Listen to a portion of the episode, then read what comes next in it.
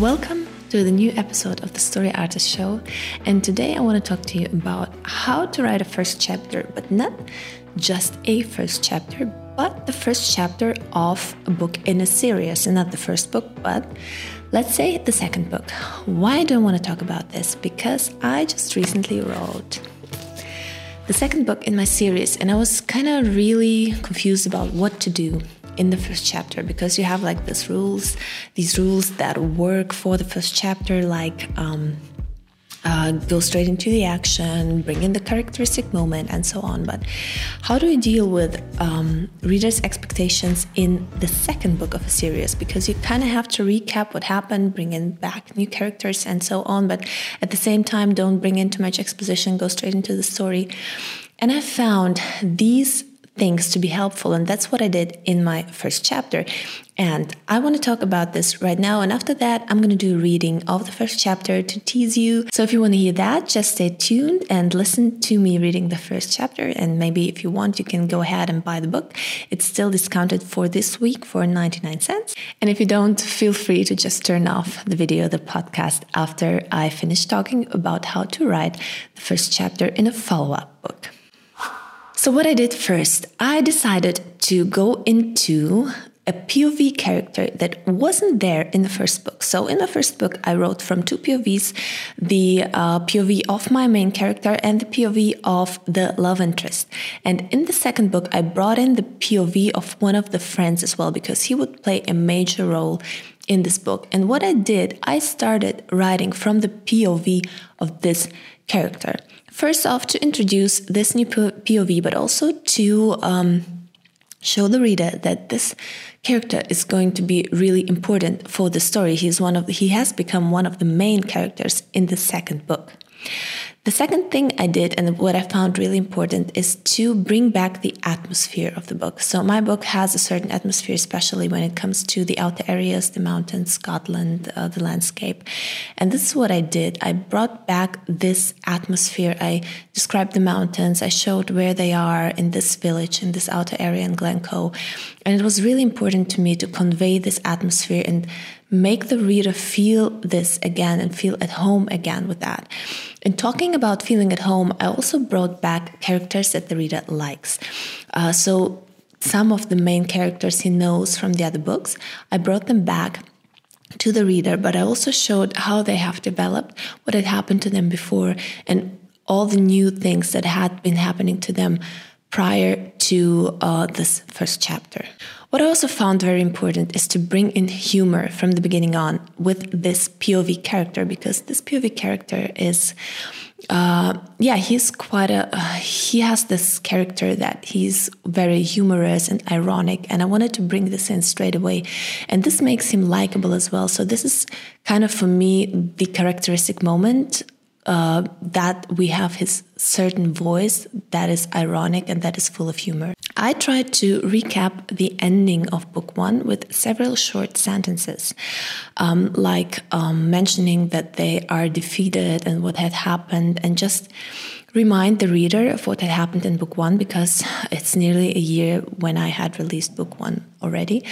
Um, but I found it really important not to sink into this exposition because it's really um, yeah, you're kind of tempted to start explaining everything again. So, yeah, this has happened and this, and bring back the reader uh, to status quo and remind him what had happened. But I found that it's really better to bring in here and there short sentences to remind the reader of what had been there before, but not too much of that. I also introduced a new situation to show the reader what is going on right now. So that they had been trying to rebuild Area 3, that there's still the rebels who are trying to um, fight with what they have. So they, they don't have an army, they don't have anything because they've lost everything by the end of book one. But what they're trying to do is still rebel, rebel against the government by hiding this uh, outer area and, uh, yeah, um, having all harboring the refugees from the labor camps and trying to help them start a new life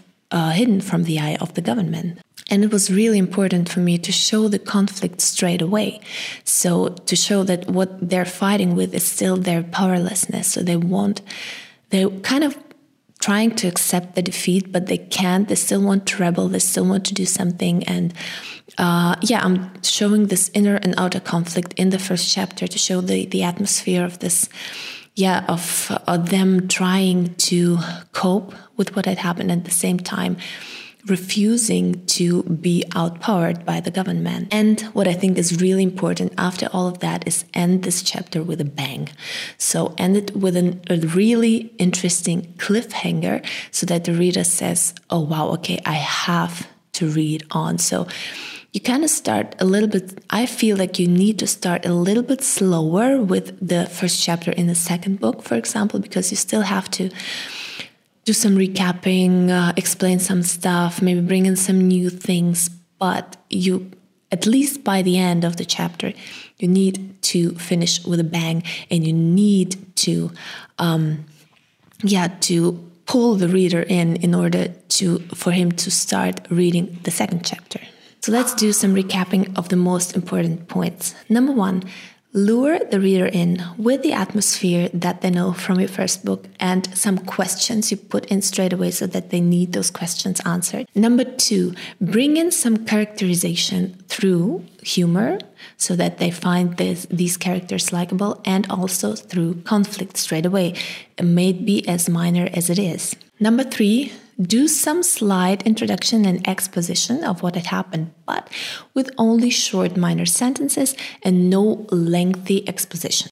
Number four, bring back the loved characters that the readers know from the book one so that they instantly feel at home and instantly feel invested into those characters. And number five, end the chapter with a bang. So when the reader reads that, he is instantly dragged into the story and it's impossible for him to put the book down. And now I'm going to read for you my first chapter in Prometheus Falling. Let's do this. Part 1, Chapter 1. Retirement doesn't suit me, Björn thought while walking through the valley of Glencoe. Several months had gone by since he had lost his friend. Only then did he realize how much Adama meant to him. He missed debating the destruction of the global order, following him into battle, forging crazy plans. Despair of defeat had pierced him deeply. The army scattered the rebellion over. Maybe it was what Adama had stood for that Bjorn missed the most, a new hope he could cling to in his heart. This hope had died with him. Glencoe village had populated quickly after the destruction. Word of mouth spread throughout the outer areas that this was a safe haven for all those who had escaped the labor camps and now were on the run from the peace army. Bjorn had used genius, his genial skills for evil and had hacked the government's satellite, projecting an old image from the destroyed village and thus hiding them from the drones with his infamous device. As long as no global army trucks drove out here, they were invisible, non existent. He glanced into the face of the woman responsible for his sleepless nights over the last three months. Annie crouched in front of a turf hut, black houses, the Highlanders called them here. Dark blonde strands of wavy hair fell into a face with delicate features, pointing to a smile that invented the heart to rest. She was treating the wound of a six year old boy. It was nothing major, just a graze wound, and the chubby kid was crying more from, the fright, from fright than pain. He was a boy who had survived the horrors of the labor camps and now faced the uneven hills of the highlands. Kids forgot much easier. There was something about their alertness to the moment that Björn himself unlearned with the years. But now he increasingly found himself lost in Annie's generous face. It had to be the boredom, the loss of purpose that had made him think all these stupid thoughts. After all, he had renounced love since Kari, but Annie was so different from the frantic, genius girl he had given his heart to once. Vivendell. Björn had called her by the Nordic name of a flower common, to, common in Norway creamy white in color, tubular, and two lipped. It perfectly described her. Björn smiled involuntarily when Annie kissed the, guy's the kid's forehead and sent him off to play with the others. Annie glanced up to catch present, persistent stare, and he let his eyes slide towards the mountains, pretending not to notice her, which was stupid, of course. She caught his glance before he could evade hers. Still, he could not help himself. He felt boyish in her presence, at a loss for words.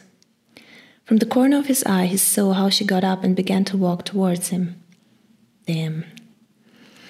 Annie had found an interest in medicine during the past month and had become the healer of Area 3.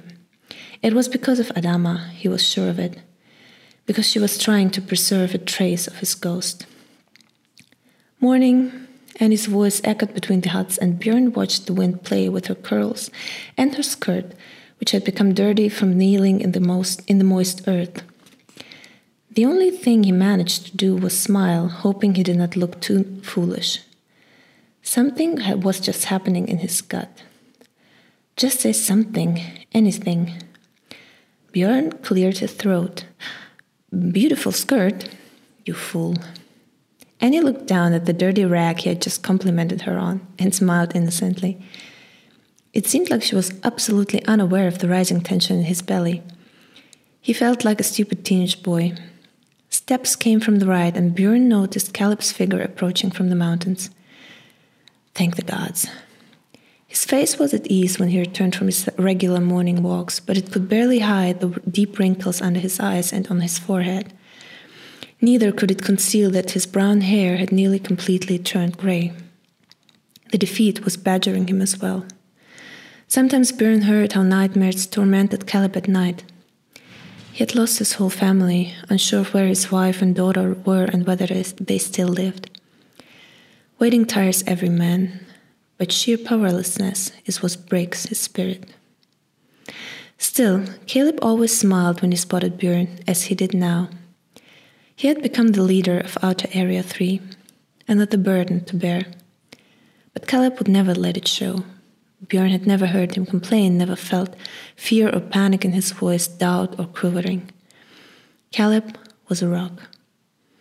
There was some mandatory chit chatting between the three of them the weather, the fake reassurance of their well being, although they knew that nothing in truth was fine, it was just bearable. There were questions roaming their minds that probably would never find an answer. At least it seemed so now, in this place where time stood still. Annie stopped Caleb before he had the chance to leave. There is someone, someone I wanted to talk to you about. Caleb nodded, folding his hands in front of his torso. Well, there's this woman, you know her, the one with the scar on her back. She refused, refuses to talk about where she got it, probably from some terrible incident in the camp. Now she hasn't left her hut or even her bed for three straight days. Her body is absolutely fine as far as I can tell, but she still complains about headache and fatigue. Depression, Björn murmured. Annie raised an eyebrow. It was such a delicate gesture that Björn let a smile slip. He forgot that she had grown up in the outer areas. Depression was only a term for the cities, an occurrence so common that everybody was diagnosed with it. The white pills were the omni omnipresent cure. But for the outer area folk, who worked hours on end and fought infections and famine, depression was a luxury they couldn't afford. It's common with people who had traumatic experiences, Björn explained, a disease of the mind. There is medication for it in the cities. Let's give, therapy, let's give therapy a try first, Caleb said, tone unwavering. Where can I find her? Annie pointed to a turf hut further down the path. Caleb nodded and left, a broken man to heal the broken. Sometimes Björn wondered if Caleb had fallen victim to the symptoms of depression himself. Or was it his stoic demeanor that prevented him from forging some crazy plan to retrieve his wife and daughter from the cities? Anybody else would have pondered such a plan.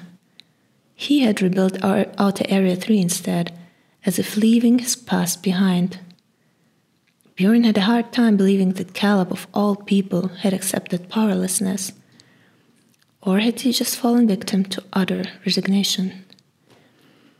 It occurred to Bjorn that he was alone with Annie. The knot in his throat returned. Well, I. you. Bjorn's mouth began to babble before he could control himself, and he suddenly heard a sharp buzzing coming from his hut right behind him. He was startled for a moment, wondering what the heck it was. A warning? Was something wrong with the drone devi deviation? But no, it made no such sound. Before he could even fully process what he was hearing, he turned around and sprinted into the hut, frantically searching for the, searching for the source of the buzzing. No, this couldn't be it. Annie followed him, watching his hectic movements with narrowed eyes. What is it? But he gave no answer. He was too preoccupied with the sound that only one device could make. But could this be real? Finally, here it was something that looked like the ancient phones from the 90s with a two way intercom system. This was the buzzing. Björn could not believe his ears. No, this couldn't be it, but maybe it finally was. He pressed a button and slowly, as if doubting his own sense, asked, Rahab?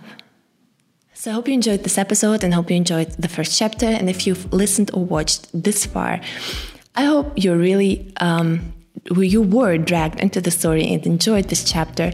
And if you want, you can go ahead and buy my book on every store there is. And um, yeah, I see you in the next episode.